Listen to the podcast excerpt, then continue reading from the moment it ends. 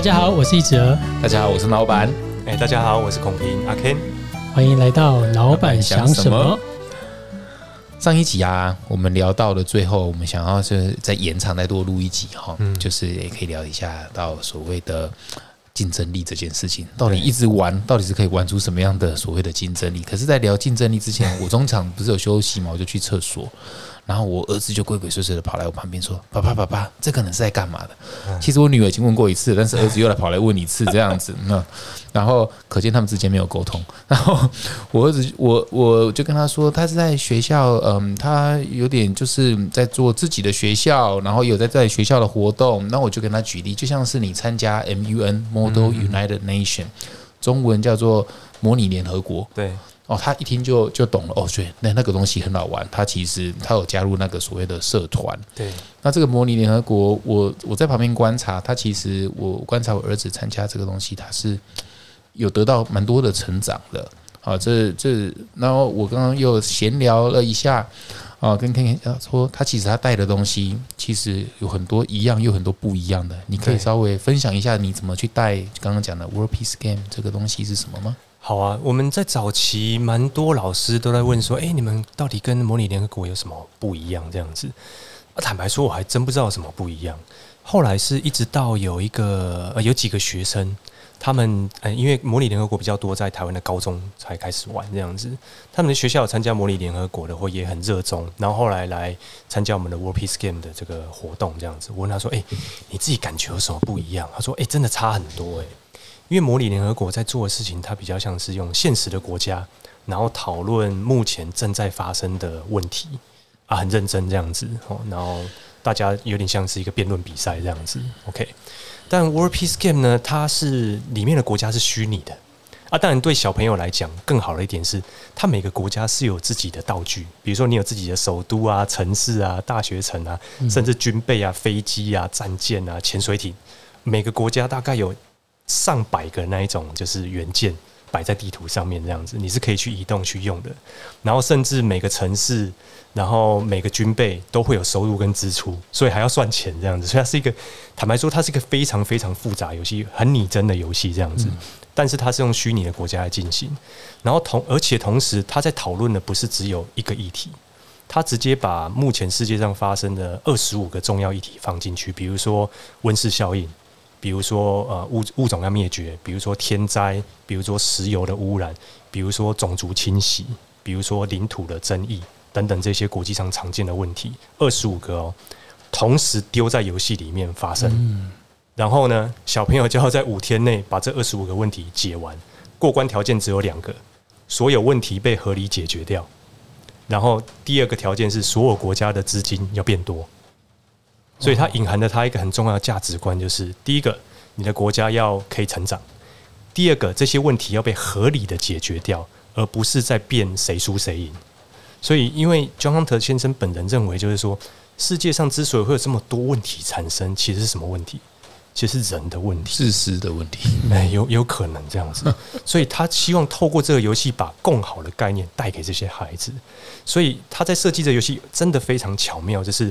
某些国家在某个议题是竞争的，嗯，某些国家在某又又变成合作了这样子，所以你要自己去处理那个竞合的关系，嗯，所以当你在跟这些国家谈判，谈判出不出一个共识来的话，这个游戏就是大家一起输掉，所以这个游戏要不就全赢，不然就全输。五天呐，五天，对，大家都不睡觉吗？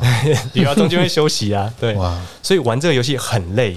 所以一般都在我那个时候说要做 World Peace Game，我以前的同事跟我做一个做，他就质疑我说：“啊，这样小朋友不是很累吗？他要成为领导者，对他好可怜哦，这样子。”对我说：“嗯，可是真实世界就是这样子啊，对啊，你怎么可能在跟在学校一样，题目是一题一题回答的？我们在创业过程也是一样啊，怎么可能市场会等你一题一题回答问题？你一定同时需要处理很多问题，那你怎么样去做 priority？怎么把优先顺序拿出来？对。”对，怎么样解决最关键的问题是什么？怎么样跟别人合作？怎么样在哪些地方弄一些小心机之类的？那这才是这个游戏真正我觉得最有价值的地方。我没想到现在桌游已经进步成 进步成这样子，跟大富翁差好你多。们下策略规划前玩一次这样子，哇，那个很累啊。哇，这个这个就带到今天下半集想要讲的。哦，刚刚听到的是，我们一直以为玩游戏而已，他他无法给带小孩什么太多的竞争力，因为这是我们自己都是爸妈，都是家长，总是会担心说这样玩。玩得出什么竞争力？可以把别人干掉吗？对，这个是这个是我我我就是我刚刚在闲聊的时候，我们一开始就觉得说，其实我们大家对竞争力这个东西都觉得会皱眉头。嗯，对。孔平，你刚刚是怎么说的？就是婉转，我们从很早就一直不谈竞争力这个词。诶，就是我们在有一次的那个忘记是哪一个教育论坛还会议里面这样子，然后我就直接 diss 竞争力这个词。我说，为什么要去培养孩子的竞争力？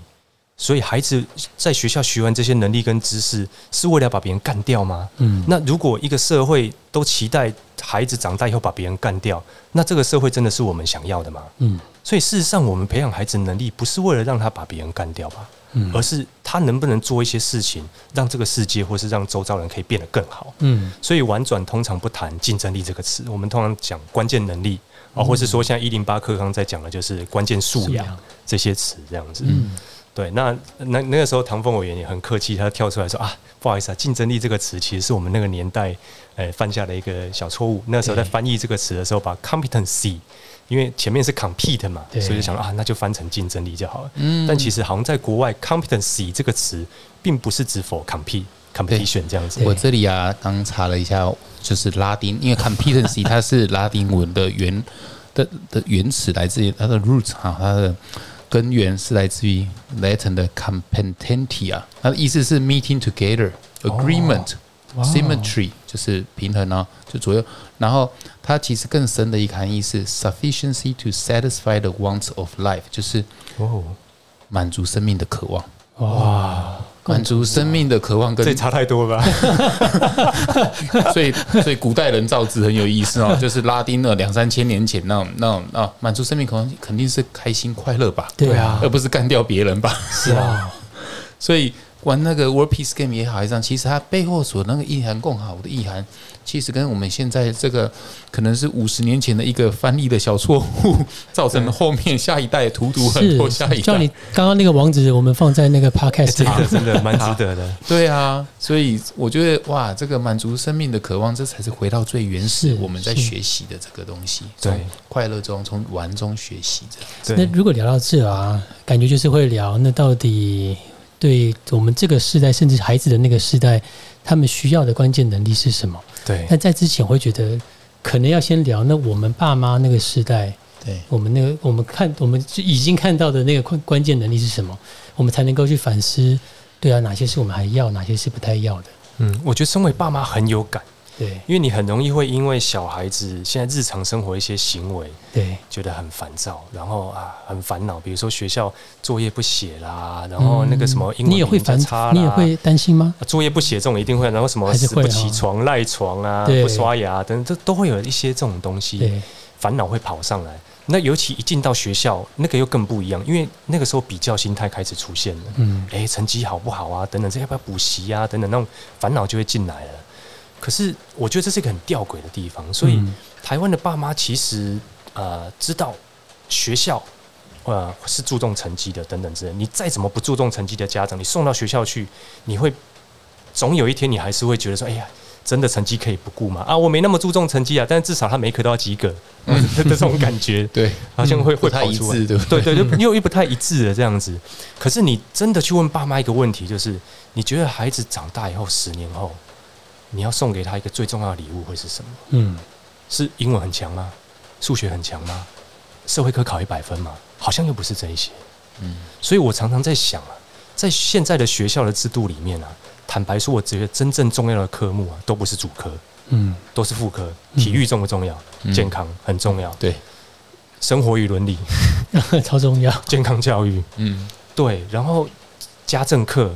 什么什么那个公益课这些重要，其实我我真正认为真正重要的科目都是这些副科，因为它是真的在生活上用得到的东西，并不是说啊学科用不到或等等之类，只是我们好像太过强调学科的重要性了，但这个学科的重要性又其实孩子一直不太知道说，那他跟我生活到底什么关系？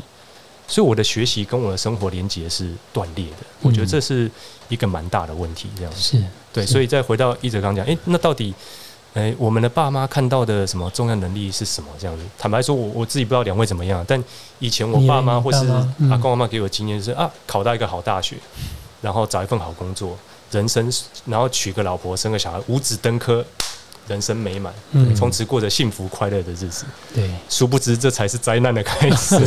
我 我开始对啊，我上 上个学期才来教我儿子那个数学的斜率哈，那个斜坡、y equals mx plus c 嘛。那我儿子就问我说：“我要知道这个 m 就是 y 这个这个斜斜率哈斜坡，以后人生会用到吗？”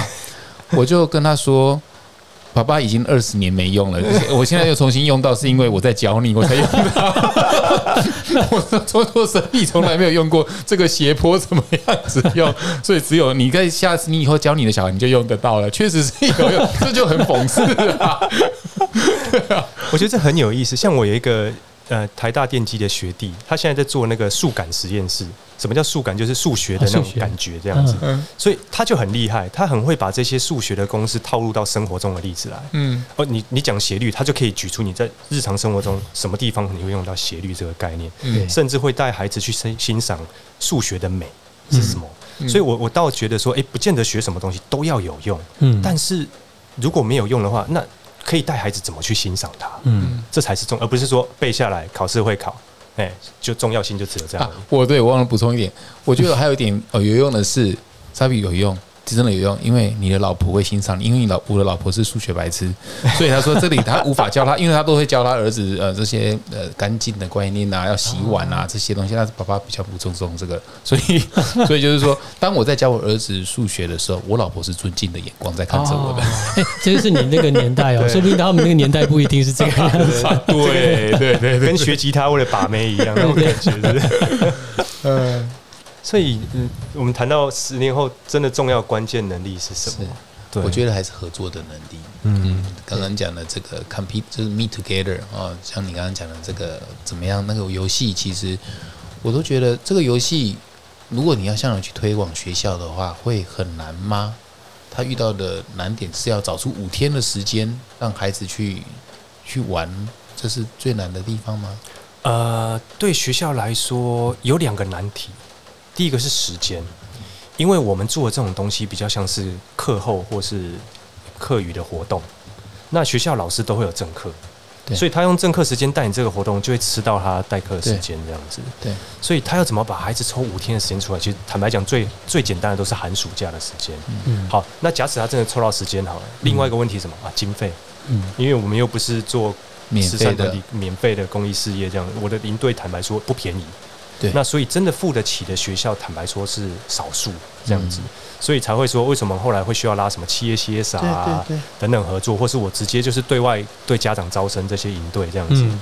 那原因就是因为如此，对，因为学校会有经费的问题，这样。对，嗯嗯要不然听起来连我自己都想送我自己的小孩去学这个东西，去体验这个，对。这感觉很棒。对对对，来好好的吵一架。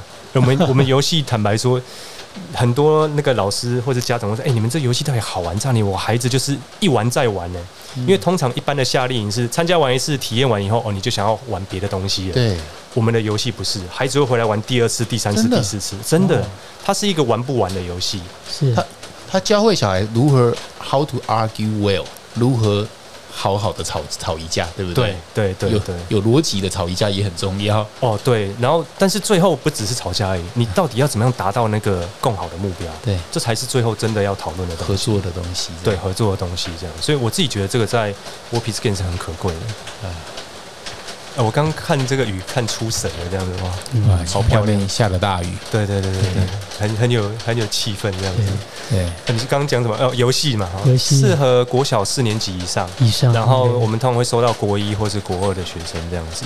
啊，所以它是混龄进行的，对对哇，我自己听的都很想去当一场那个玩伴，对不对？啊，对对对 对对，我们会征求一些愿意陪伴小孩的大人一起进来，，是，其实看着孩子认真是一件很美的事情，不管他认真写功课、认真玩、认真看漫画，只要他认真，只要看到孩子认真，我都觉得是好美的一件事情。嗯，我也是看到小孩眼神发亮，那个那个就觉得啊、好帅哦，然后或者好漂亮的那种感觉这样子。然后，但是在带 World Peace Game 当玩伴或者我们在代课，最纠结的地方是看他挫败的时候，对嗯他在那里可能很难受、啊生气啊、哭啊等等之类的。那你是一个教育工作者或是爸妈，你就会很想要帮他，对，因为好，最后基底再回来就是，因为你觉得说，哎、好像不帮他于心不忍的那种感觉，这样子，嗯我应该要帮他的那种感觉。所以嗯很多时候我们想要帮助小孩，其实是为了满足我们自己的那一种心里面的不舍，这样子。嗯那小孩他真的需要帮忙吗？其实不见得。嗯所以，我们实际上在训练这些陪伴孩子的伙伴的时候，都有一些很重要的心法，就是呃，嗯永远比你想的在，嗯永你永远比你想的再晚一点出手，啊嗯对，不要太快下去帮小孩。嗯嗯对，因为游戏的主角是小孩，并不是大人这样子。那如果都对付在玩的话，那小孩就不用玩了，因为小孩很容易会产生依赖。哎，那个一哲可以帮我解决问题，我就每次都问他。对，就像小孩两个小孩在打架，第一个问题就是老师他打我，然后就说阿 Ken 他打我，我就说哦，是哦，你想要告诉我什么？小朋友就哼。你不是应该要赶快处罚他吗？那种那种感觉这样，但是在我们的活动里面不会这样子帮小孩去做仲裁，嗯。或者是帮小孩决定谁对谁错。对。我的角色比较像是带他们做讨论，嗯。所以阿阿 Ken 他打我哦，是哦，他打你哪里？很痛吗？对，好痛哦，什么什么之类的这样子，然后再嗯。问另外的同学，哎，你真的有打他吗？啊有啊有啊，打他什么原因啊？等等的，去帮助他们把那个对话给理清。思路理清楚，这样子，我觉得这是我们最重要的工作，而不是很快告诉他说：“哦，那你打他是不是？好，你坏坏，跟他道歉，来，好，他跟你道歉了哦，你要说没关系，这样子。其实跟 satire 都先处理感受跟情绪，对不对？嗯，就让他们，我就这边你讲到这边，就让我想到你前一段讲那个共玩聚落，对那可能那个听众可能还不一定够了解共玩聚落里面是什么。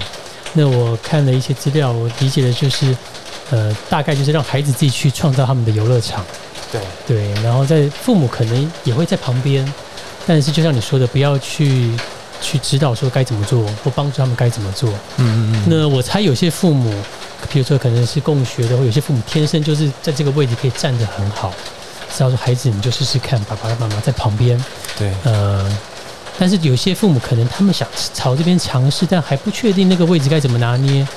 那我就是放着看他一直失败吗？永远比想象中晚出手就是一辈子不出手吗？对 这个有没有一些什么呃 paper 或者是大概啊什么东西可以拿捏的呢？我觉得坦白讲，我也还在学习的路上，嗯所以有时候我看到我儿子在那里耍脾气啊、耍赖等等，我自己心里面有时候还有这种啊长的那种情绪，也是会跑出来。嗯然后，但是我觉得这件这也是带小孩做教育最有意思的地方。我记得那时候去美国，John Hunter 先生讲了一句话，可能跟李崇建老师讲的类似。他说：“当你在面对孩子的这些情绪，它其实是一面镜子，反射的并不是孩子的问题，嗯，而是你自己是啊，的过往经验，嗯所以让你有这样子的情绪存在。嗯我觉得我自己在教育的路上看到很多这样的例子，嗯比如说我小时候看我儿子在桌上打翻东西，我会突然间跳起来，然后觉得很可，觉得很生气这样子。嗯然后我想一想，诶，这到底有什么好生气的？你就把它擦干净就好了啊、为什么会这么生气？嗯哦，可能连接到我小时候的经验，因为只要打翻东西就会被打、被骂或者等等之类的这样子，所以当别人有这样的行为出现的时候，我那个警铃马上就大作就响起来这样子。所以我自己，我刚才会说，哦，教育在教育过程里面真的学到最多的是我自己这样子。嗯所以当你愿意用一个宽容的态度、更宽容的态度去面对孩子的时候，你一定会遇到起起伏伏的状态。小朋友不是机器人，嗯他不会说你说一他就一，说二他就二，嗯并不会有弱 A 则 B 这件事情。他还在学习，他的杏仁核还在发展，他可能要到二十岁才会发展完全。是他一定会有冲动控制不了自己的时候，他一定会有一些坏习惯会往往出现的时候，但这个时候爸妈也没有办法去安顿住自己的内心跟情绪，是。会是非常非常重要的。那孔明讲到这边啊，譬如说你刚刚说孩子饮料打翻在桌上，你马上会有个警报跳起来，就怎么可以这样子？类似像这种，那这个一我猜就是小时候可能因为这样被长辈处的，你可能被长辈这样子修理，或者是你看到有人这样被长辈修理，然后意味着什么？意味着你觉得这是一个很重要的事情，我们应该是呃就是要守规矩等等之类的哈。对，这个东西摆在很前面，这样子不要造成大人的困扰。那我会觉得，我们一起去聊聊未来十年，可能对孩子，你真的觉得未来这个世界需要的那个关键能力是什么？会有帮助的地方是，当我们认为一个更重要的价值在前面的时候，盖过那些，盖过那些你需要守规矩，你需要早起，你需要一定要功课一定要写完，就是当你看到一个更想要的一个价值的时候。某这也是一种策略，可以让你那些小时候的东西的价值可以稍微再退位一些，然后我们就可以更知道说，孩子就还是是孩子。那在陪伴过程中，看到他起起伏伏，哪些做的在主流价值观里面做的好，做的不好，但他在我的身边长大，我可以陪他看清楚，这个时候我们应该聚焦在哪些事情。嗯，所以我觉得，如果最后十分钟，我们看再聊聊看。真的，如果从我们呃自己的经验或带团队的经验，觉得真的未来十年可能需要的人，他的那个关键能力是什么？我们碰撞看看要不要？也可以啊。但我想要再拉，好，再往后拉一个问题出来。是，那。我们希望孩子长大以后，对过一个什么样子的生活？是是，因为你这些能力一定是为了支持你去做到某某些事情，或是某一种生活状态嘛。对。那我们希望孩子过着什么样子的生活？好啊，这更有感觉。对对对，这两个对会更有感觉。好，我我我先，好，我已经有一些，我已经有一些想法了，有感觉哈。我已经有一些想法。我我们当然都希望孩子快乐。啊，这是是我相信每个父母绝对没有人否认否认这件事吧？对，那那快乐的话，他必须得知道他自己要要的是什么，或不要的是什么。那我觉得他应该得不怕跟别人不同。嗯，呃，现在的教育都。太倾向于说，哎，你不能造成他人困扰，你必须要得跟大他人一样，这样比较好管教。老师学校比较好管教，可是为了为了这个学校的系统好管教，可能会压抑了或扼杀了很多有创意的小孩，让他无法做他自己真正喜欢的事情。所以，我觉得如果说要发展出一个能力或个性的话，他必须，我觉得未来的孩子的真正的所谓的竞争力，这这这句话的话，应该是。不怕跟别人不一样啊，然后勇于讲自己的意见。我我发现勇于讲这意见，在我们公司的这些，我们要拉拔小组长变成呃管理者，变成比较高阶的长官的的的主管的时候，我觉得这个能力很重要。他必须得要有能力，有能够清楚的表达出自己的想法。我觉得这是在台湾目前教育里面比较，我觉得比较缺乏的一块，跟海外国外教育比，那可能差别是，我觉得是差最大的。是，要不然算数学，没有人不会算的，就是一练习就会了嘛。对。可是这个有自信的表达出自己的观点，我觉得这是未来很重要的一块。好，那我们继续 yes and 下去，好不好？谁换谁？好换我，好来来来，我看你在瞄我这样 都可以。我自己希望孩子过着生活是他。对他自己的生活很热爱的那种感觉，不管是工作上或是呃日常生活上，他可以热爱自己身旁的一切的这种感觉。那我在早年一直到现在一直在思考，哎，如果只能带给孩子一种能力好了，嗯，那会是什么这样子？我发现我这几年答案可能还是没有变，就是我希望他有一种能力是呃想要更好的这一种心态。并不是说他现在不好，而是他一直不断的追求一个更好的过程。对，甚至在遇到挫折、遇到挫败的时候，他会可能可以休息一下，或是难过一下，但最后他站起来那种生命力。嗯，我觉得生命力是我如果说只能选一个能力，我觉得是最重要的，因为我相信只要一个孩子有足够强的生命力，没有东西是他学不会的。是，然后只要一个孩子有足够强的生命力，他自然而然到。他发展的后期一定会想要做一些对世界好的事情。嗯，我觉得那是人类的马斯洛在讲那个需求理论嘛，会自然而然的出现。是，对，好好，我这个接不好接哦，我跟你讲，不不不接接接，都被我们讲完了。我我打棒球，我接住了，越后面越难讲。呃，你讲到这个中间的时候，就想到那个两个礼拜前、三礼拜前跟李重建访谈的时候。他我忘了是我们聊到什么，这李忠进老师就问我们说：“哎，如果只有两个选项，一个是孩子是长大后是就是他的物质生活都无余，可是他没有什么价值啊，或者是老师那时候第二个选项就是他就是一个收破烂的，但他很有价值。你会希望孩子活出哪一个？那是我觉得，嗯，对，内内心的内在的那我，我觉得会是后者、欸。对，那时候那时候我我回答也是后者，然后同时也在想为什么可以，当当然会有点舍不得，可是这重点是你会有个直觉是后者，然后我就会觉得是如果孩子真的是需要活成那个样子，但他却在里面是很有力量的，他很清楚知道说，其实老实说，现在我们可能看起来过得不错，但是如果你会知道接下来几个月、一年半年的，假设收入是减低的，遇到负债，假设是这样，其实一般的人都很焦虑的。对啊，对，但是如果在那样的困境中，孩子还能够知道说没关系，但我知道我还可以做什么，我知道我还在意什么，然后即使我失败了，但我知道我是爱自己的，或者是我觉得我可以感受到是是是有能量、有爱的。那我觉得这就像刚刚你说的是是最关键的这样子。对我我自己觉得，如果这个孩子真的是他认为自己很有价值，对，他在收破烂。坦白说，我讲我我认为他收的破烂是会让人家感动的。是，他一定会做出，因为我们一般对收破烂的感觉就是啊，它是一个很 low 的工作，所以可能都是没有人想要去做的工作。但如果这个工作真的有一个人这么热爱他，我觉得他一定会做出一种很不一样的特色或是价值存在。，对，他可以跟自己自处啦，跟自己相处啊，自己嗯，对对对，就重点就大家也可以先把“收破烂”那几个字拿掉，但 重点真的就是看到很多就是表面看起来好好的，但是一遇到逆境，就真的是那个生命力就完全被剥夺掉，哦，使不出来那种这个我们在游戏中很常见。很长对。但是生命人是人生如戏，就像游戏一样，其实真的就是，然后然后往往我们就像那个我们说老板想怎么第二季，希望的方向是是不是生命故事是让我们觉得有感动的。那往往其实以前会觉得哇，谁做到像杂志报道那样子的光鲜亮丽，是让人家觉得钦佩的。嗯但后来你会觉得哪些人他他怎么可以连这种逆境都渡得过啊？嗯那个反而是会真的觉得更钦佩的这样子。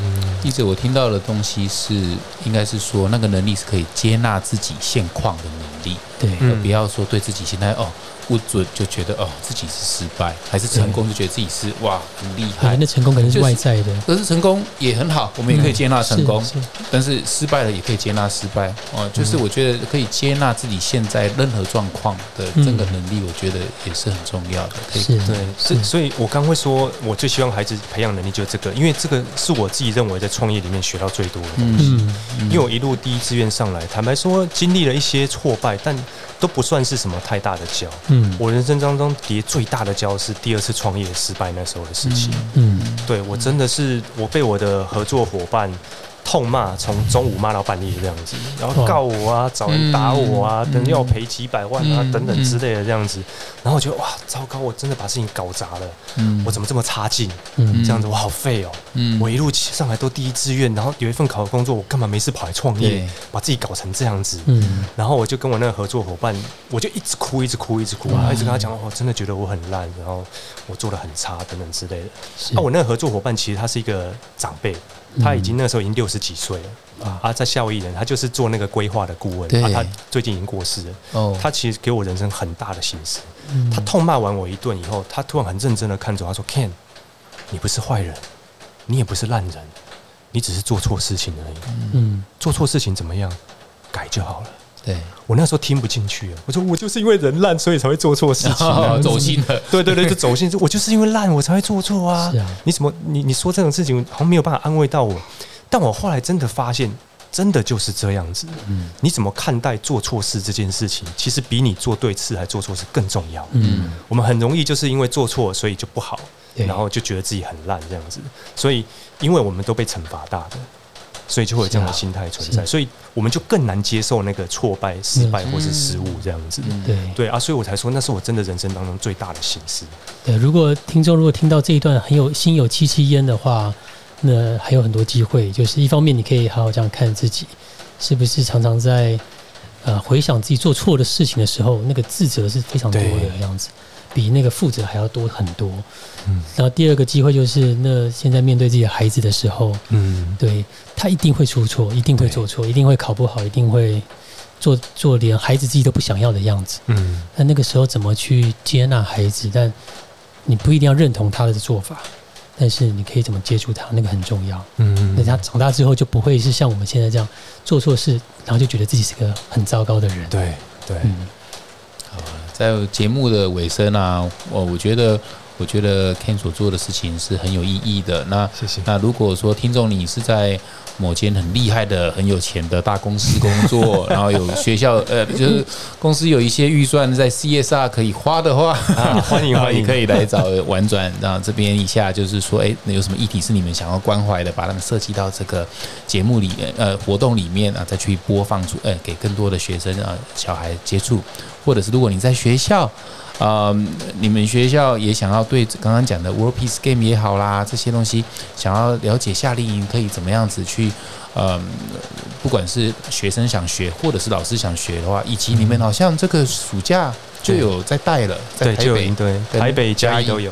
对，对呀、也可以去去你们的官网就看得到了嘛，对对不对对对对我们才会再把官网的资讯给放在那个我们这次的 Podcast 里面。啊，太棒了对，谢谢。对，我觉得好东西就要分享给更多人知道。虽然这是很小众的东西，但是一开始小众，我觉得到后来会慢慢的，也不能说主流，就是会被吸引的，就是会被吸引过去这样子。没错，好，好，呃，感觉很饱满的上下集。对对，后面还下起了雨来，所以有很清凉的效果，这样子疗愈的效果。那听众如果在暑假听到这个，希望能够这雨声能够陪伴着你们炎热的夏天，说不定会可以呃安稳的入睡。安稳入睡。OK，好啊，那这这一集就到这边，谢谢大家，我是一哲。我是老板，哎，我是阿 Ken，好，那我们下期见，拜拜拜。拜。请继续给我们五星评论哦，这样我们的排名可以排到更前面，给更多人听到。以及透过留言来跟我们持续的对话。这对我们会有很大的帮助。谢谢你们，我们下周见，拜